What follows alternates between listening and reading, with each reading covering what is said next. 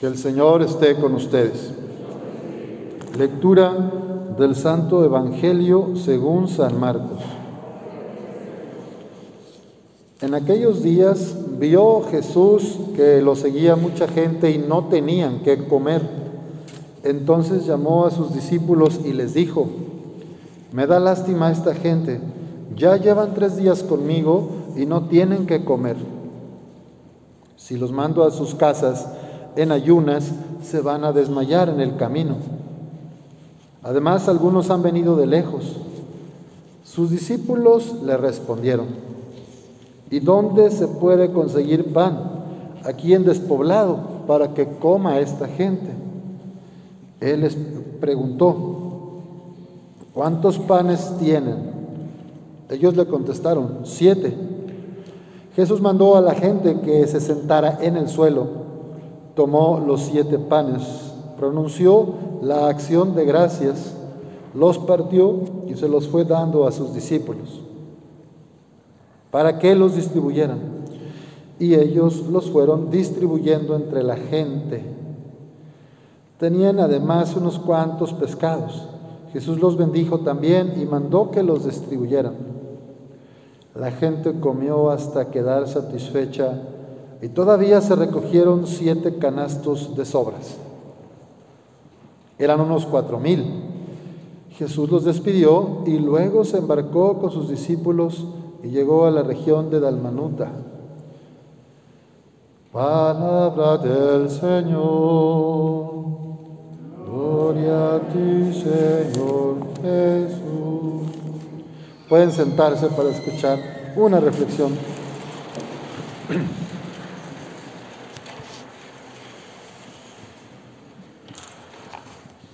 Ayer celebramos aquí en un salón San Ignacio la segunda reunión de jóvenes que ya están en el mundo laboral.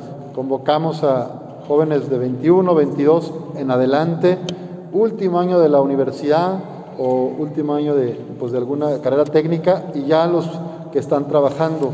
Vinieron 12 personas, entre ellos trajeron un poquito, cada quien alguna galleta, algunas tamarindos, alguna manzana, algún refresquito y aquí también el padrecito Lalo puso algunas papitas. Bueno, pues después de la buena reunión que tuvimos de espiritualidad ignaciana, que nos dio el prenovicio Raúl, se compartieron estas botanas y tuvimos una convivencia muy fraterna.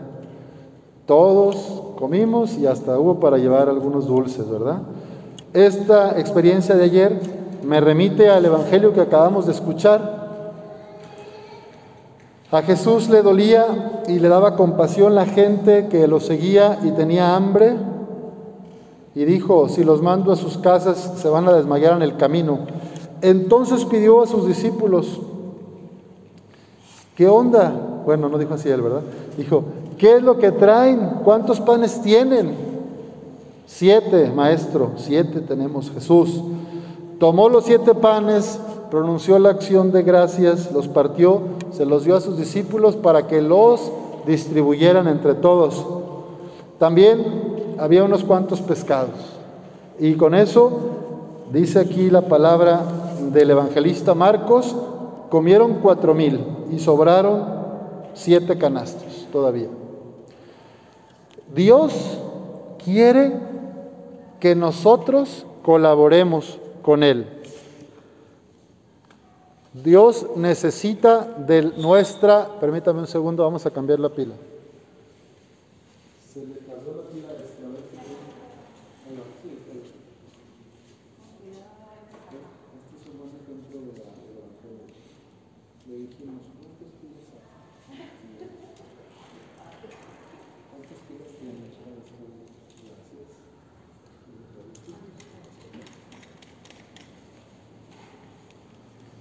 Bueno, este es un buen ejemplo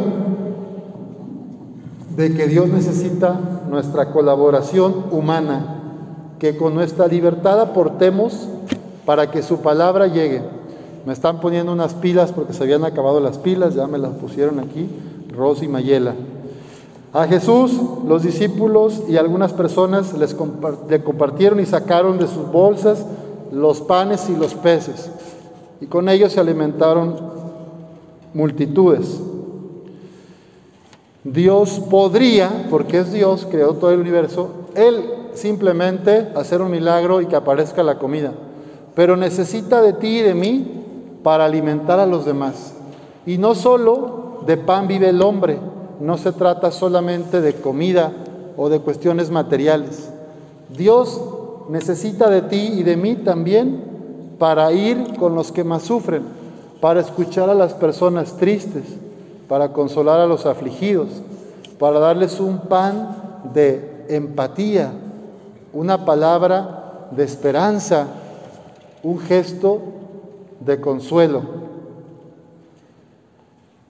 Hoy nos manda Jesús a que seamos también repartidores de su gracia y no solo receptores.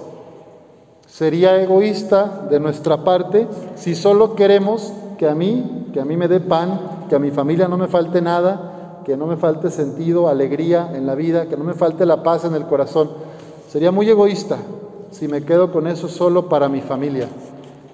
Jesús en este Evangelio Dice, denle a la gente, repártanlos con la gente, distribuyan esos dones, esos talentos, esas gracias que les di con los demás. Pidámosle al Señor que tengamos un corazón grande y una mentalidad abierta para poder compartir de lo poco o mucho que tenemos, no solo materialmente, sino también de nuestro tiempo. Hay una anécdota de la Madre Teresa de Calcuta, Santa Teresa de Calcuta, en la que un billonario, empresario global, con transnacionales, llegó y le dijo con la chequera en mano, Madre, ¿cuánto dinero necesita? ¿Cuántos ceros quiere que le ponga a este cheque? ¿Un millón de dólares? ¿Diez millones de dólares? ¿Mil millones? ¿Cuánto necesita para su congregación y para todo lo que están haciendo en el mundo? Y la hermana Santa Teresa de Calcuta le dijo, no quiero tu dinero, te quiero a ti. Quiero que tú vengas un día a una de nuestras casas de acogida y que tú platiques con una persona pobre que levantamos en la calle, que tú ayudes a limpiar y a sanar sus heridas, que tú estés en el momento de la muerte de un viejito.